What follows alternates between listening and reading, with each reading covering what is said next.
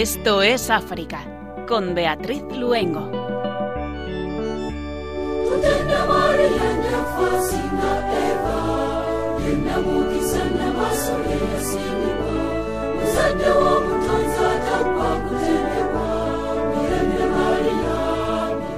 Cuando son las 8 de la tarde en la península, las 7 en las Islas Canarias, y después de escuchar el momento central del día aquí en Radio María, la Santa Misa, comenzamos un nuevo programa que nos lleva al continente africano.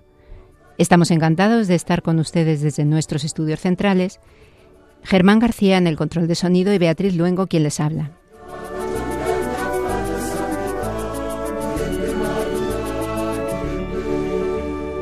¿Se imaginan cómo puede desarrollarse un programa de educación digital en un campo de refugiados de Malawi? Hoy hablaremos sobre este interesante proyecto que surge de la pasión por la educación y de la colaboración entre un programa de educación digital y una ONGD. Para contarlo estarán hoy con nosotros acompañándonos María La Cadena, responsable país en África y Asia de Profuturo, y Pepa Yuk, técnica de responsabilidad social corporativa de Entre Culturas. Además, el pasado 24 de enero se celebró el Día Mundial de la Cultura Africana y los Afrodescendientes. Pedro Calasanz nos trae la historia de algunos santos y beatos de procedencia afro. Algunos, como Josefina Vaquita, santa celebrada el pasado martes 8 de febrero, porque la santidad no tiene color de la piel ni nacionalidad. Y también algunas de las noticias más destacadas de estos últimos 15 días en el continente africano. Unas noticias que les contamos siempre acompañadas de oración, el Padre Nuestro en su agili. Poniéndonos en manos de María, comenzamos Esto es África.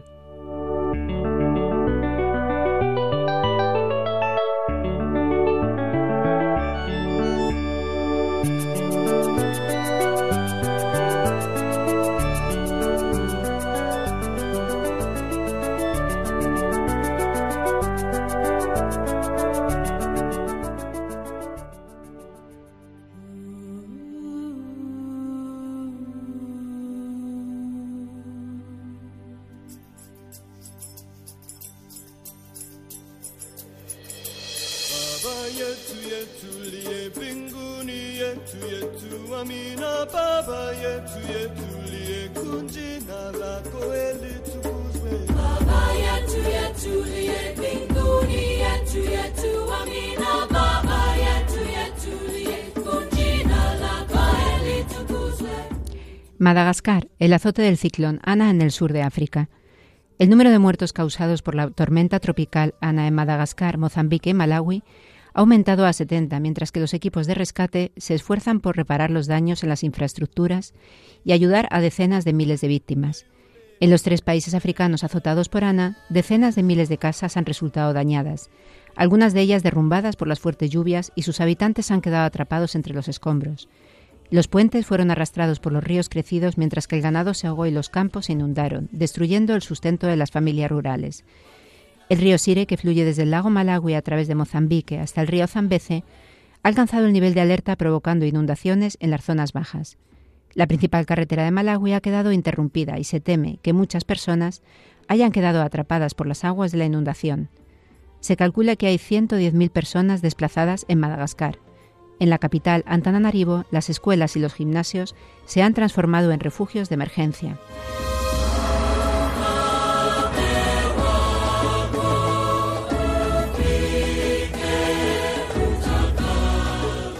Mozambique. Católicos oran ante un crucifijo hecho con restos de una casa incendiada por los yihadistas. La comunidad de la parroquia de Nuestra Señora del Carmen en la localidad de Miece ha tallado un crucifijo de madera ante el que se reza en memoria de las víctimas de las masacres perpetradas por los terroristas islámicos desde 2017.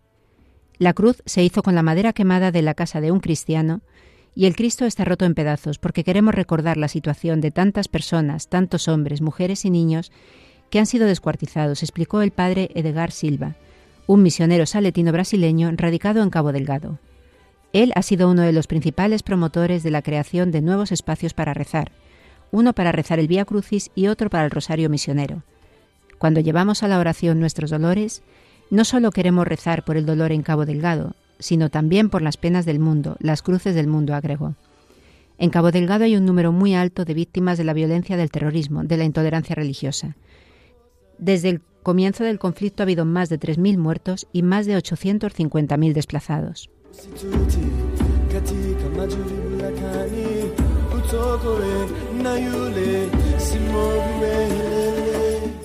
Etiopía, bloqueo humanitario de Tigray.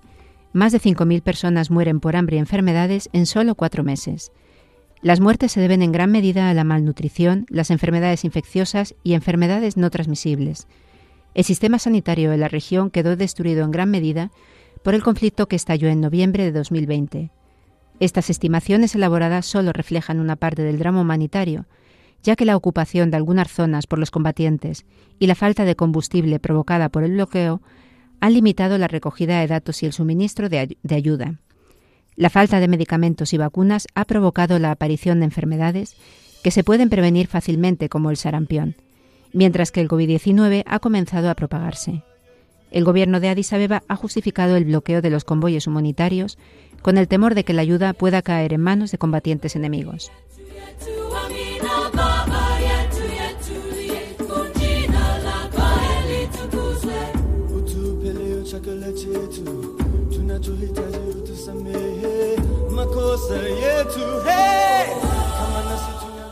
Burkina Faso. Gobernar es ponerse al servicio del bien común, recuerdan los obispos a los golpistas.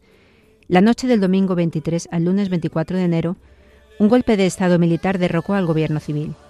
Los militares que han tomado el poder culpan al gobierno civil de no tener una estrategia adecuada para luchar contra el terrorismo yihadista que lleva años haciendo estragos en zonas cada vez más amplias del país y de no haber dotado a las fuerzas de seguridad de los medios adecuados para hacer frente al desafío.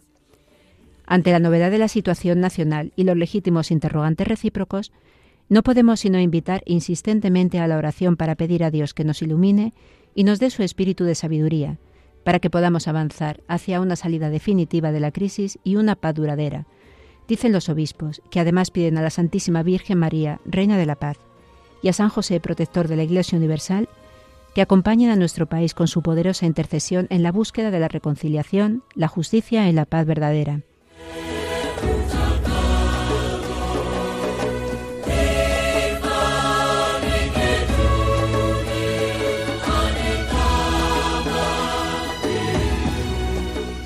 Nigeria, secuestro de un párroco en el estado de Kaduna.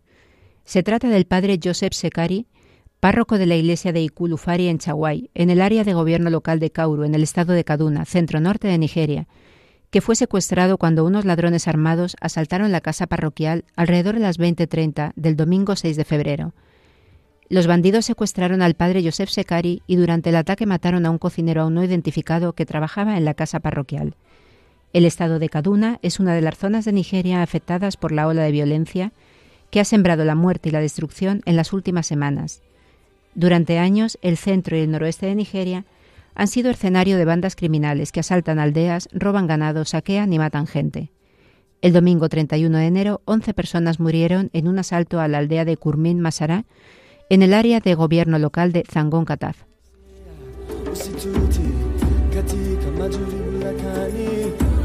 Simogwe, Nayule, Simogwe.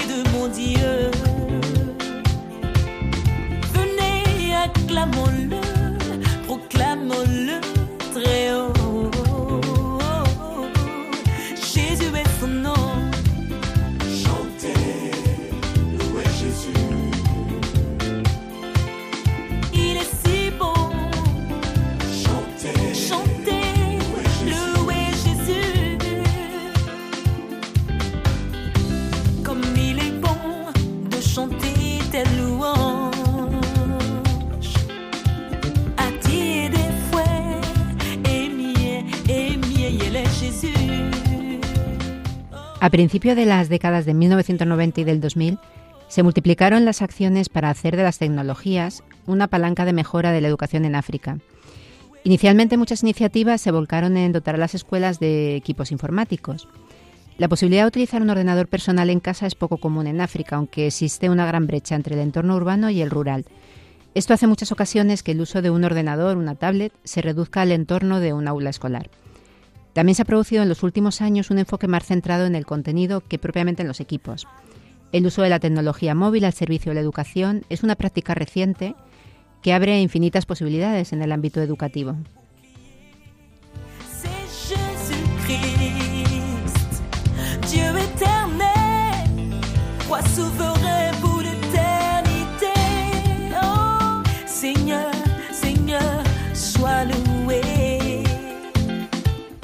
Precisamente para hablar sobre educación digital, se encuentran hoy con nosotros María La Cadena, responsable país en África y Asia de Profuturo, y Pepayuk, técnica de responsabilidad social corporativa de Entre Culturas. Muy buenas tardes, Alardo. Es un placer teneros aquí en el programa. Hola, buenas tardes. Hola, buenas tardes. Gracias por invitarnos. María, comenzamos contigo. Cuéntanos qué es y cómo surge Profuturo. Pues Profuturo es un programa de educación digital impulsado por Fundación Telefónica y Fundación La Caixa que tiene como misión reducir la brecha educativa en el mundo. Para conseguirlo, proporciona una educación digital de calidad a niños y niñas de entornos vulnerables Latinoamérica, el Caribe, África y Asia. El programa nace en 2016 cuando estas dos instituciones españolas decidieron sumar sus fuerzas y su bagaje en el mundo de la educación para conseguir que todos los niños tengan una experiencia educativa de calidad e igualdad de oportunidades. Además, es un proyecto eminentemente colaborativo. Creemos que para mejorar la educación es necesario trabajar en alianza con otros actores y por eso colaboramos con otras instituciones públicas y privadas, como Entre Culturas, que es uno de nuestros aliados globales. Y Pepa, eh, María mencionaba Entre Culturas, compártenos qué es y cómo surge Entre Culturas. Eh, pues Entre Culturas es una ONG española promovida por la Compañía de Jesús que fue fundada en 1985 y defiende el acceso a la educación como medio de cambio social, justicia y, diálogo. Entonces, desde, Entre Culturas apoyamos proyectos que promueven la educación en las poblaciones más desfavorecidas, sobre todo de América Latina, África y Asia, con el fin de que la educación llegue al mayor número de personas, que su calidad sea cada vez mejor y que se dirija a la transformación social. Entonces, así como para resumir, eh, deciros que estamos en presentes en 38 países e impulsamos anualmente alrededor de unos 170 proyectos, acompañando cada año a un total de 341.460 personas. Entonces, también comentar que la mayor parte de las intervenciones eh, las realizamos de la mano de nuestros socios estratégicos locales, que son Fe y Alegría, y el Servicio Jesuita a Refugiados, JRS, que son quienes compartimos, eh, con los que compartimos la prioridad de defender el derecho a la educación de calidad en los contextos especialmente desfavorecidos. Eh, nos centramos en los proyectos de cooperación porque realmente tanto Profuturo como Entre Culturas tiene un, elenco de, programas muy amplio, ¿no? Vamos a centrarnos en los de cooperación, especialmente en África. ¿Cómo comenzáis a colaborar en proyectos conjuntos? Pues conscientes de las carencias educativas en los contextos de emergencias, desde Profuturo adaptamos nuestra propuesta educativa a un modelo que nos permitiría satisfacer mejor las necesidades concretas de las escuelas situadas en campos de refugiados. Este modelo se centra en tres objetivos fundamentales, que son el acceso a la calidad y la resiliencia, y en 2019 nos unimos a Entre Culturas y al Servicio Jesuita de Refugiados para llevar la educación digital a la única escuela que hay en Saleca, que es un campo de refugiados en Malawi, que acoge a personas refugiadas mayoritariamente de República Democrática del Congo. ¿Y podríais describirnos algo diferencial de, esta alianza entre Profuturo y Entre Culturas? Sí, bueno, como ha dicho María, Profuturo y Entre Culturas hemos diseñado juntos eh, todos los proyectos que hemos llevado a cabo y hemos hecho un seguimiento y una evaluación muy cercanas. Eh, y hemos trabajado en equipo durante este tiempo, hemos viajado juntos a terreno a visitar los proyectos siempre que hemos podido y hemos buscado la forma de mejorar las propuestas implementadas. Pues juntas también hemos querido ir más allá del modelo de colaboración clásico, implementando, implementando lo que llamamos el modelo 360 para contextos de refugio, que este tiene el objetivo de conseguir un impacto mayor y sostenible, abordando no solo la brecha digital del alumnado y profesorado, sino también atendiendo otras necesidades de los niños y niñas que asisten a los centros educativos, como por ejemplo son la alimentación, la atención psicosocial o la mejora de las infraestructuras educativas y sobre todo también de agua y saneamiento. Es decir, que con esto ejecutamos un proyecto global e integral. ¿Desde cuándo colaboráis juntos? Colaboramos juntos desde 2019. 2019, sí. En Malawi. ¿Y en qué otros lugares del continente africano estáis trabajando? Por un lado por separado, pero también juntos. Ah, bueno, juntos en Malawi, nos acabas de comentar. Sí, juntos de momento en Malawi eh, y luego Profuturo está presente en gran parte del continente. De hecho, bueno, nuestros primeros pasos fueron en Angola en 2016 y casi seis años después estamos ya en 17 países de África, entre ellos Zimbabue, Kenia, Nigeria, Ruanda, Sudáfrica, Tanzania, Sierra Leona. Y luego estamos trabajando también en tres países de Asia, que son Líbano, Jordania y Filipinas, y en Latinoamérica y Caribe. Sí. Bueno, eh, es lo que es lo que dice María, que nosotros trabajamos juntos y luego por nuestra parte desde Entre Culturas tenemos eh, en proyectos en 21 países de África que están enfocados sobre todo a la ayuda a la persona refugiada, pero así en total trabajamos en 38 países repartidos entre América Latina, África, Europa y Asia. Comentabais antes también, el, eh, por la parte de entre culturas también, ¿no? que, allí trabajáis con asociaciones, con contrapartes. ¿no? ¿Quiénes son en general vuestras, contrapartes?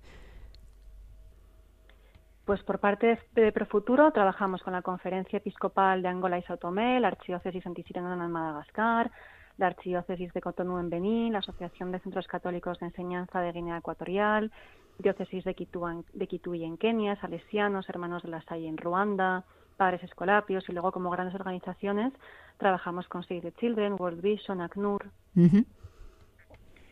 Sí, y por, eh, y por nuestra parte, eh, bueno, como, como, cantaba, como, eh, como comentaba antes, en África trabajamos principalmente con nuestra parte institucional, que es el Servicio Jesuita al Refugiado, que es una organización, así para explicar un poco, internacional, que trabaja en 50 países y que tiene la misión de acompañar, servir y defender a las personas refugiadas del mundo. Y luego, por otra parte, pero en mayor incidencia en África, también trabajamos con el Movimiento Internacional Fe y Alegría, eh, con el que promovemos y defendemos el derecho a una educación de calidad. Estos serían nuestros socios locales. Pues vamos a hablar de educación y, a centrarnos en el continente africano. ¿Cuál crees que es el papel de los profesores y formadores nativos como agentes centrales de estos proyectos? Pues al final los docentes como activadores del aprendizaje, eh, su papel clave pensamos que es lograr un cambio significativo en la calidad de la educación. Por eso dedicamos gran parte de nuestros esfuerzos en potenciar sus habilidades pedagógicas y digitales, y así como su apropiación tecnológica para que sean capaces de introducir la tecnología en el aula y proporcionar al final la mejor educación posible a sus alumnos. Y luego también tenemos que tener en cuenta em, las particularidades que presentan muchos proyectos. Por ejemplo, es importante destacar que en muchos casos los educadores no son docentes de formación. Esto ocurre en Malawi también y en otros campos de refugiados. En cuanto a recursos educativos, ¿qué tipo de contenidos incluís en vuestros programas, especialmente contenidos digitales? ¿Cómo seleccionáis estos contenidos, no? Cuando la población beneficiaria es, por ejemplo, la de un campo de refugiados, o ahora comentabais incluso que a veces los profesores no son docentes de, origen, ¿no? Hmm. Eh, lo que hacemos es ofrecer a las escuelas y docentes una plataforma de aprendizaje que incluye 1.800 horas de contenidos educativos para, para niños y niñas. Son recursos interactivos que ayudan a los niños a aprender las materias básicas como la lengua, las matemáticas, la ciencia y la tecnología a través de una experiencia innovadora. Y son los docentes los que eligen los contenidos que encajan mejor con el currículum y además pueden incluir los suyos propios en la plataforma. Y en muchos países nos han ayudado expertos locales para hacer ese matching curricular entre el currículum local y los contenidos que ofrecemos nosotros. Otro aspecto muy interesante es el de las comunidades de intercambio de conocimientos. ¿Cómo trabajáis en esta línea? Pues tenemos propuestas formativas que tratan de generar dinámicas para que los docentes de la misma escuela compartan experiencias tras la puesta en práctica de ciertas estrategias de gestión, planificación, verificación del aprendizaje, motivación del alumnado y la idea es que como parte de la formación se realicen dinámicas grupales que poco a poco, a través de actividades entre pares y grupales los docentes, vayan estableciendo como una rutina de compartir sus experiencias con la idea que, de que unos pueden aprender de otros y con otros. Y en educación de emergencias, porque también es otro de, de, vuestros puntos fuertes, ¿no? ¿Cómo se consigue garantizar la educación en contextos de emergencia, como puede ser un campo de refugiados?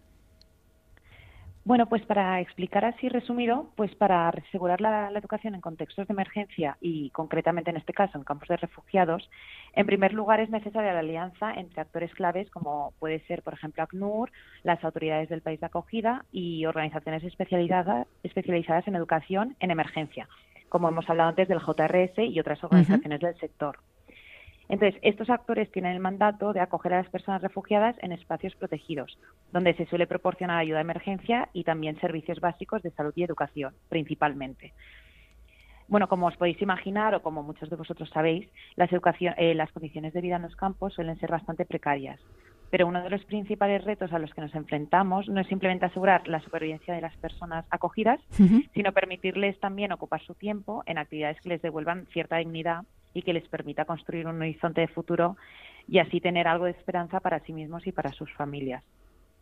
Entonces, en este sentido, la educación y las escuelas juegan un papel fundamental, no solo en facilitar el aprendizaje, sino que permiten ofrecer espacios seguros donde estos niños, niñas y jóvenes puedan recuperarse y amortiguar los traumas que provocan el desplazamiento, la guerra y la violencia.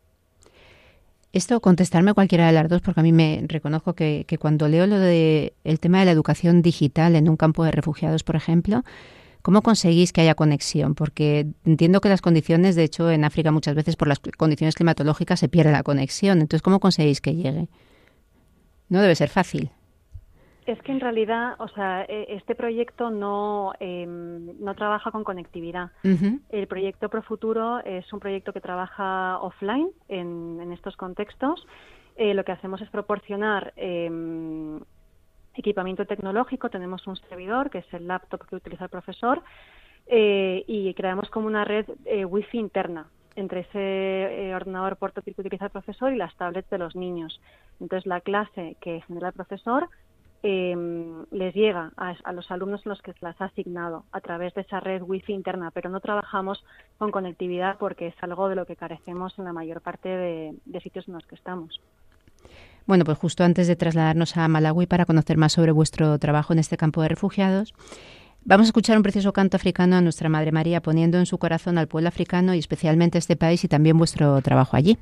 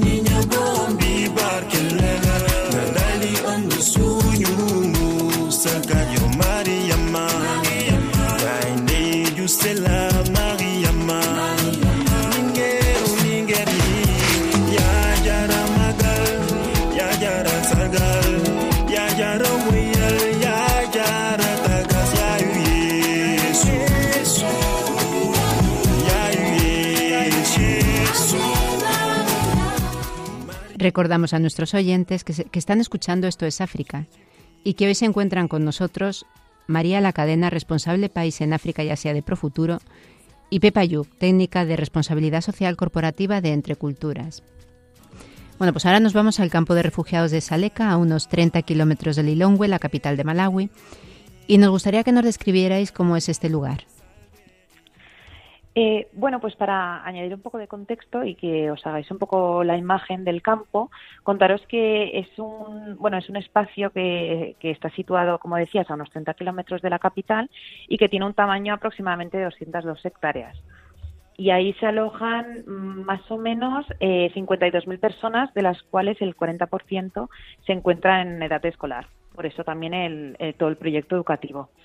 Entonces, la mayoría de estas familias se instalaron en el campo cuando se abrió en 1994 y principalmente llegaron huyendo del genocidio de Ruanda, de la violencia de la guerra de la República Democrática del Congo y Ruanda y Burundi en menor proporción. Entonces, esto hace que muchos de los niños y niñas que ahora estudian en la escuela gestionada por el JRS, donde se lleva a cabo también el proyecto eh, Profuturo, hayan nacido en el campo. Entonces, la verdad es que yo tuve mucha suerte porque pude ir a, visitar el terreno eh, a finales de octubre y pude ver que el campo de Zaleca es parecido a un pueblo porque la verdad es que con todos los años que lleva está bastante asentado. Pero a la vez es un espacio en el que conviven muchas culturas e idiomas diferentes, lo que a veces hace que la convivencia sea un poquito difícil. Hay una sola escuela que atiende a 18.000 niños refugiados. ¿Cómo es el pro ahora ya sí contarnos en detalle cómo es ese proyecto que esté llevando allí? Eh, por supuesto, bueno, en este caso el JRS, como, como dices, es la única organización en el campo que ofrece educación pública a nivel preescolar, eh, primaria y secundaria. Entonces, lo que también es muy interesante es que ofrecen lo que ahí llaman la educación básica complementaria, a la que asisten los niños y niñas recién, eh, recién llegados al campo.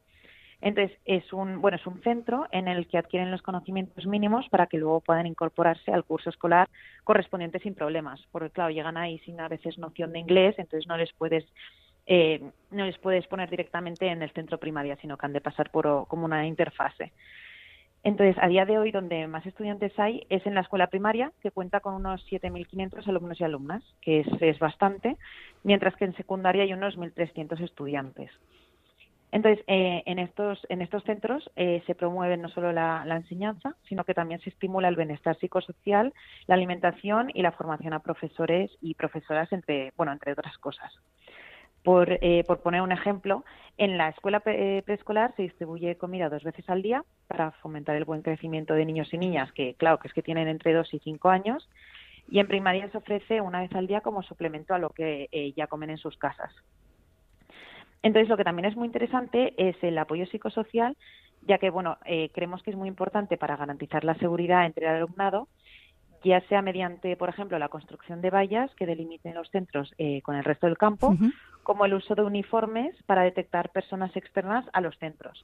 Y, por ejemplo, fue interesante porque yo cuando estuve de visita me comentaron que no solo es para ver eh, gente que quizás ha metido en los centros, bueno, que así como una especie de incursión, sino que, por ejemplo, si niños uniformados están en horario escolar pero fuera de los centros, son los mismos padres y madres de las comunidades que más o menos como que les obligan a volver en los centros. Entonces, la verdad es que es un método muy, muy bueno.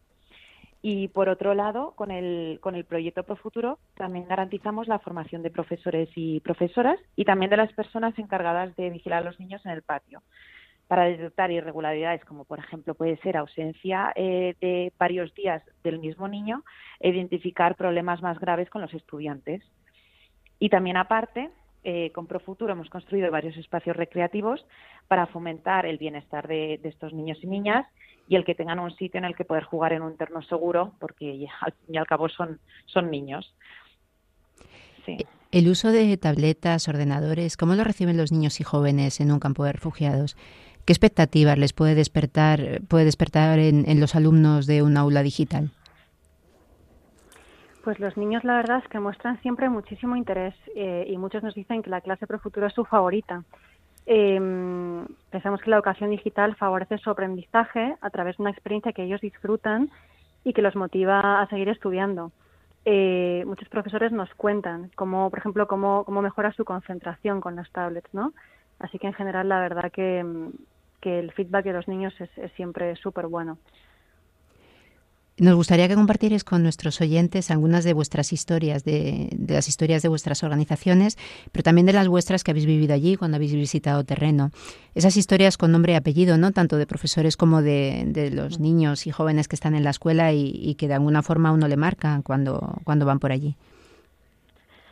Bueno, pues eh, en base a lo que ha dicho María de las tablets, me gustaría compartir la historia de, bueno, de una madre que se llama Noelia Mutonji, que está muy relacionada con, el proyecto. Bueno, y es que esta mujer eh, de 40 años de origen congoleño huyó en 2008 con sus seis hijos e hijas de, su país de origen por inseguridad. Entonces, ese mismo año llegó al campo de Zaleca, donde, donde, bueno, donde residen hoy en día. Entonces, actualmente ella es la presidenta del grupo de madres del colegio y sus hijos estudian en el centro del JRS. Entonces, yo la conocí, la, eh, estoy hablando con ella, tomándonos un té, y la verdad es que realmente es una mujer que fomenta mucho la educación en su comunidad como, como una herramienta para el cambio, porque, bueno, ella lo ha vivido de primera mano. Y la verdad es que también defiende algo que es muy importante, que es el derecho igualitario a la educación tanto eh, para niños y niñas.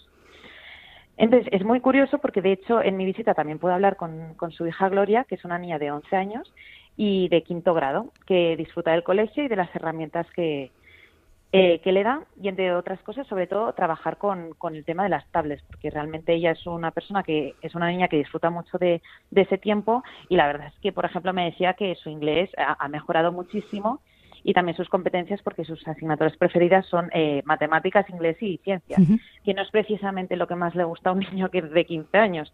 Entonces, bueno, y ella me dijo que súper decididamente que quería ser doctora. Entonces es verdad que ver la historia de la madre junto con la niña en el mismo plano eh, fue muy bonito para seguir con, con fuerza el proyecto. De verdad que sí. Sí. ¿Y alguna historia más que queréis compartir con nosotros de, de vuestras visitas allí? ¿De algún profesor, por ejemplo, si tenéis alguna en mente?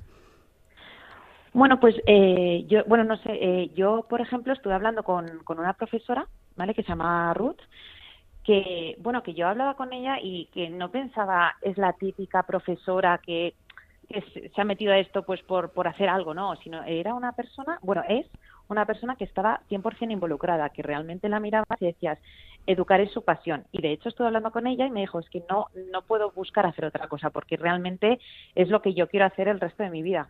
Jolín, entonces eso es una historia muy impactante y que realmente dices, ostras, pues así el proyecto puede funcionar muchísimo mejor. Y la verdad es que fue, fue una, una conversación muy bonita, la verdad. Preciosas experiencias. Sí. Eh, el tema de la... Perdona, sí, continúa. No, no, simplemente iba a decir que a mí lo que, lo que me gustó mucho de mi última visita, que fue justo antes de la pandemia, eh, fue ver cómo colaboran los profesores entre ellos, ¿no? Como igual, eh, al final las clases, eh, en cada clase hay muchísimos niños, ¿no? Hay como una media de 80 niños por clase. Entonces también organizar, eh, organizar eso y un proyecto como el nuestro, pues no, no es fácil y entonces veías pues cómo colaboraban los profesores con otros profesores igual más jóvenes que les apoyaban y, fue muy bonito la verdad ver cómo se habían organizado y, lo bien que, que, lo hacían, ¿no? Lo bien que, habían conseguido implementar el proyecto. Sí, porque yo antes cuando se he escuchado que en un centro había 7.000 algo niños, digo, Dios mío, ¿cómo se pueden apañar con 7.000 niños en un colegio? ¿Cuánto ¿Cuántos profesores, cuidadores tiene que haber?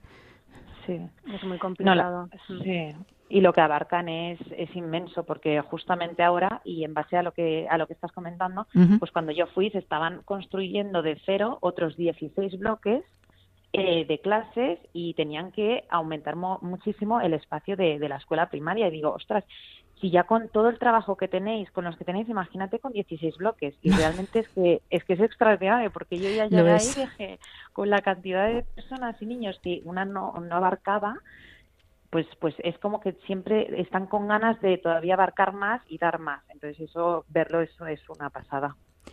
Sí, es muy bonito. Y por ejemplo, igual que hay mucha brecha, ¿no? Entre las grandes ciudades y las zonas rurales, también entre los jóvenes y los mayores, ¿no? Con el tema, con todo el tema digital. ¿Cómo viven las familias, los mayores, que incluso a lo mejor llevan mucho tiempo allí en el campo de refugiados? ¿Cómo viven la irrupción de la tecnología? Pues en muchos casos las propias familias de estos niños y niñas no están familiarizados con, la tecnología. Eh, dos tercios de los niños en edad escolar del mundo no tienen acceso a Internet en, su hogar y en un contexto de emergencia como el que estamos comentando en Malawi, el dato pues no mejora en absoluto. Pero luego cuando los padres ven que los niños tienen tanta ilusión con el aula digital y el equipo docente les explica para qué sirve y por qué es tan importante, la verdad es que reciben de una forma súper positiva. La educación digital, bueno, ya existía, pero especialmente desde la pandemia ha ocurrido también en, Europa y en muchos lugares, ¿no? Ha cobrado muchísima fuerza como un recurso para poder llegar a todos en todo momento.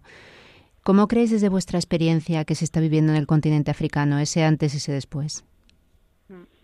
Pues a raíz de la pandemia, por ejemplo, desde Prefuturo lo que hicimos fue abrir el acceso a nuestros contenidos online para que todo el mundo pudiera acceder, eh, así como los contenidos de formación docente. En cualquier caso, claro, el acceso a Internet es una tarea pendiente en zonas de muchos países de África. Por lo que también, bueno, hemos visto otras acciones, por ejemplo, gobiernos abriendo canales de estudio a través de la televisión.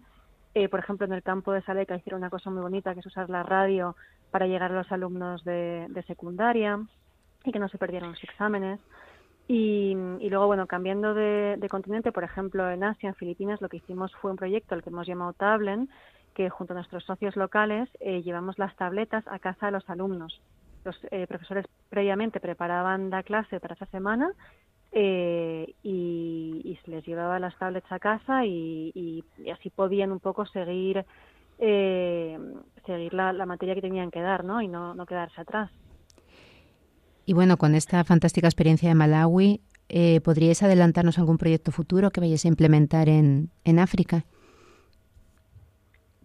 Bueno, ahora estamos mirando otras posibilidades, pero no, no hay nada de momento cerrado en este caso.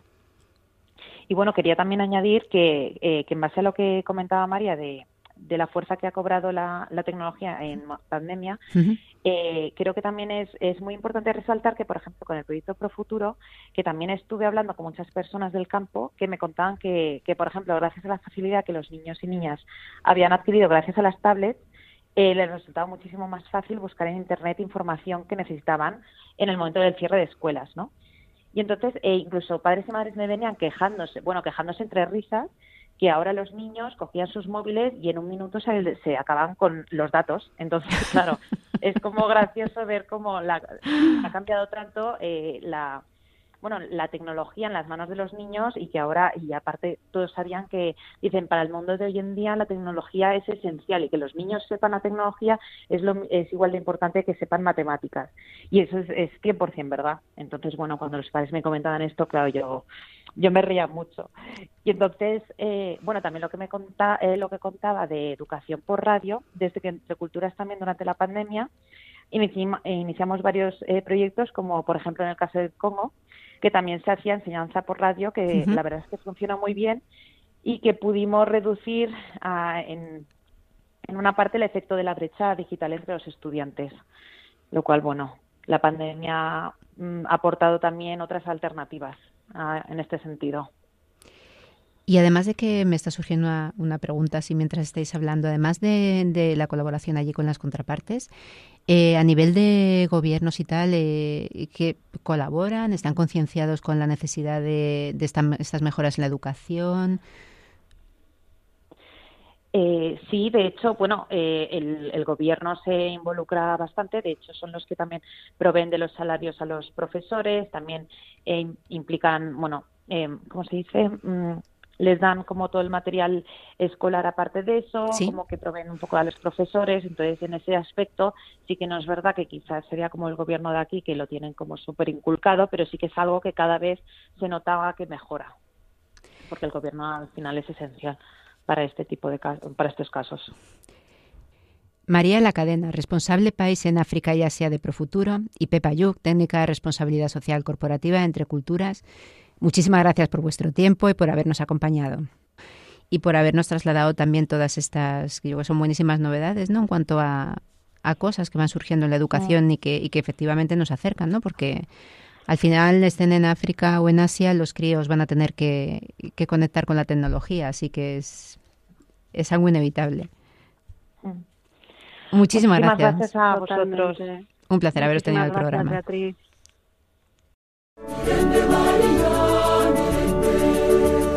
Estás escuchando el programa Esto es África con Beatriz Luengo.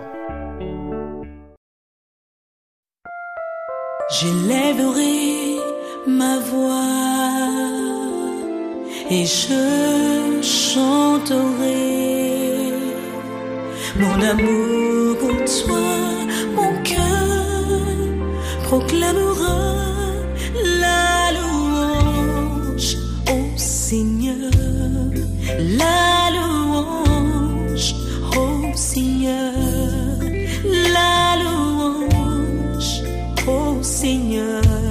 le Dieu de gloire,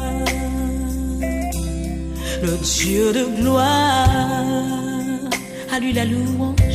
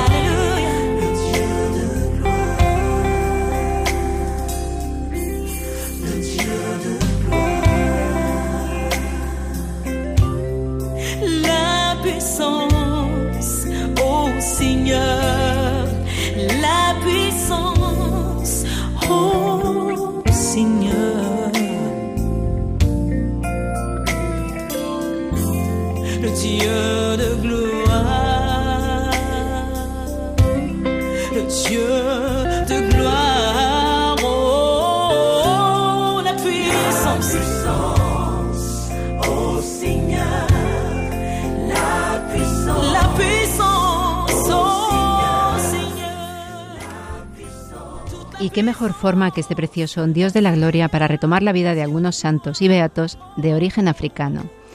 Nuestro compañero Pedro Calasanz ha recogido esta noticia de Aciprensa. Conoce la historia de estas personas negras que llegaron a los altares.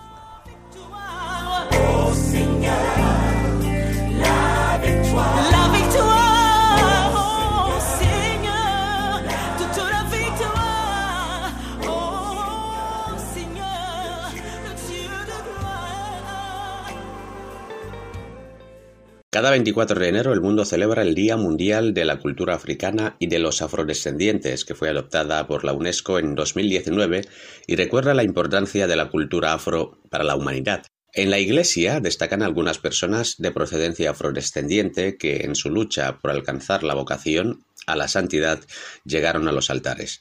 Te compartimos la historia de algunos santos y beatos que muestran que la santidad no tiene color de piel ni nacionalidad. Y vamos a empezar hablando de San Martín de Porres. Nació en Lima, Perú, en el año 1579.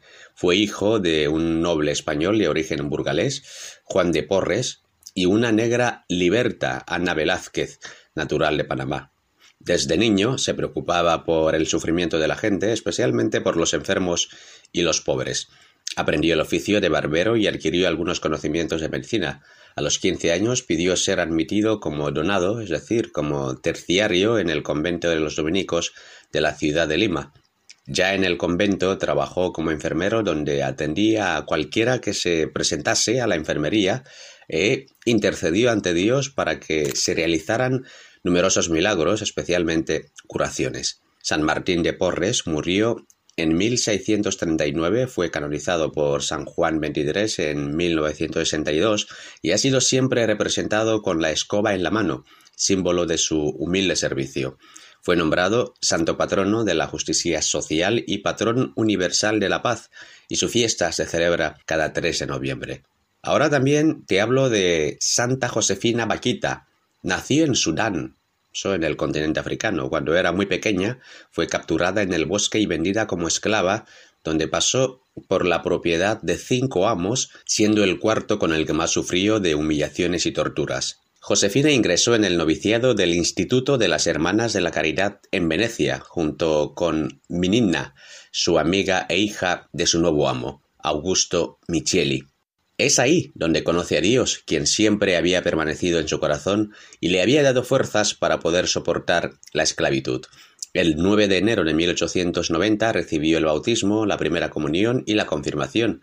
Desde ese momento tomó el nombre de Cristiano de Josefina Margarita Afortunada y el 7 de diciembre de 1893, a los 38 años de edad, se convirtió en una de las hermanas de la orden. Vaquita falleció en 1947 en Chio, Italia.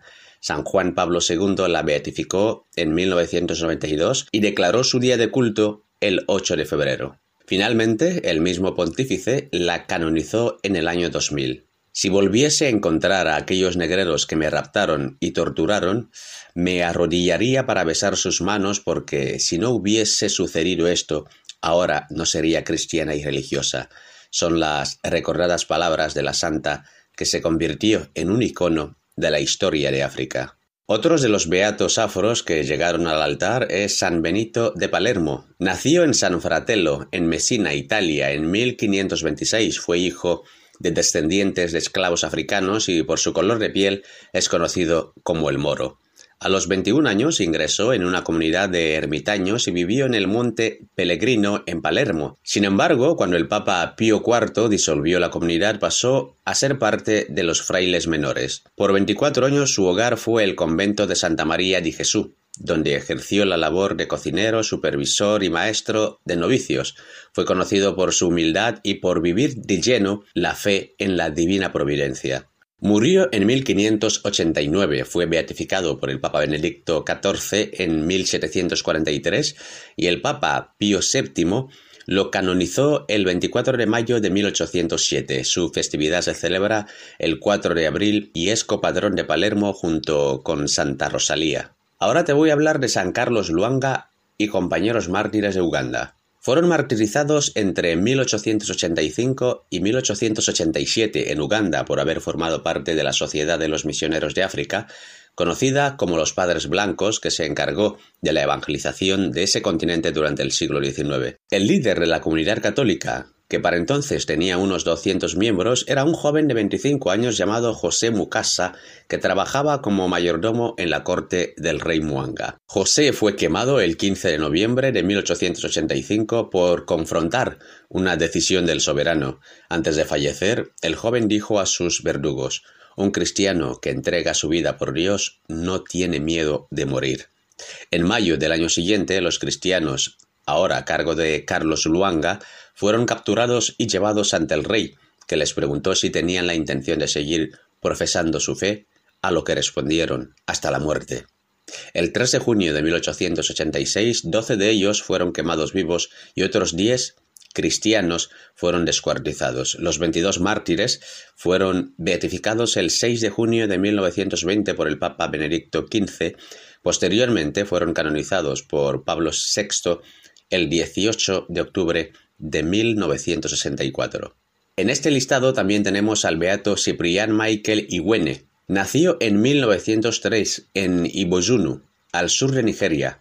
A pesar de la desaprobación de sus padres, ingresó al seminario de Ibarián en 1925 y se consagró sacerdote en 1956. El padre Tansi fue una persona cercana al pueblo, estuvo principalmente atento a la pastoral de la familia, donde trabajó para asegurarse que las parejas llegaran bien preparadas al matrimonio y promovió la castidad. El sacerdote también luchó por el acceso a la educación de las mujeres jóvenes, animó a las personas a recibir el sacramento de la reconciliación y nutrir sus vidas por la palabra de Dios y la Sagrada Comunión. Fue enviado a la abadía cisterciense de Mont Saint Bernard en Inglaterra para seguir la vocación monástica y así devolver la vida contemplativa a África. En 1964, cerca de regresar a Camerún para formar la nueva comunidad, falleció de un aneurisma aórtico. Fue beatificado por San Juan Pablo II el 22 de marzo de 1998 y es el primer beato de Nigeria. Y por último, te comparto la historia del beato Simangadzo Samuel Benedict Daswa,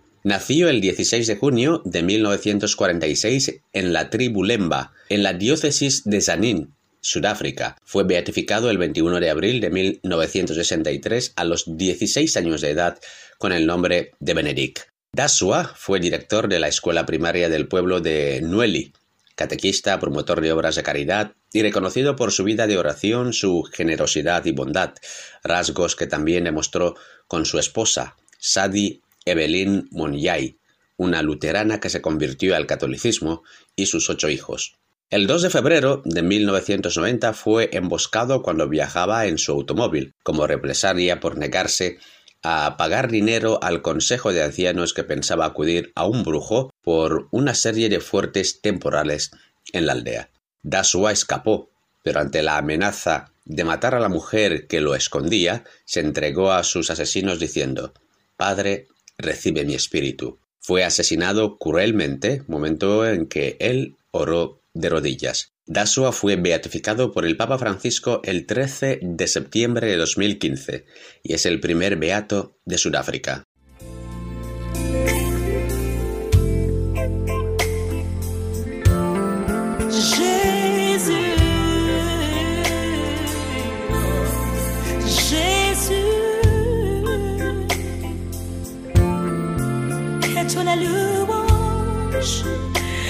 Mon amour.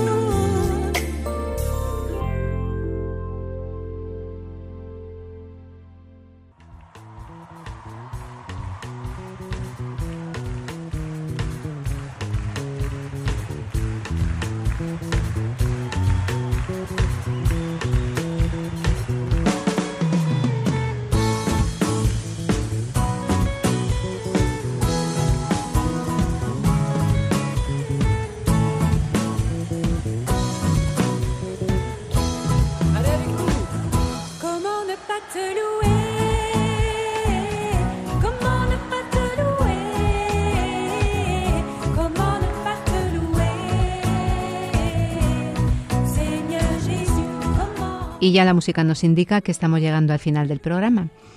La educación digital en África y un proyecto en contexto de educación de emergencia ha sido uno de nuestros contenidos de hoy. Nos lo han contado María La Cadena, responsable país en África y Asia, y Pepa Yuk, técnica de responsabilidad social corporativa de Entre Culturas. Agradecemos de corazón que nos hayan acompañado. Gracias también a Pedro Calasanz por acercarnos a los santos y beatos afrodescendientes que llegaron a los altares por su vocación de santidad. Y como no, a Germán García, que desde Control de Sonido hace posible el programa. Por supuesto, muchísimas gracias a ustedes, nuestros oyentes, por habernos acompañado. Les invitamos a que se pongan en contacto con nosotros a través del mail del programa esto es Y si quieren volver a escucharnos o también recomendarlo para que alguien lo pueda escuchar, pueden hacerlo a través de nuestro podcast Radio María Esto es África. Y nos, nos vamos a despedir con un precioso canto en Igbo a María, no sin antes invitarles a que continúen aquí con nosotros, en la Radio de la Virgen, escuchando nuestra programación. Si Dios quiere, nos despedimos de ustedes hasta dentro de 15 días. Que María les guarde acompañe siempre.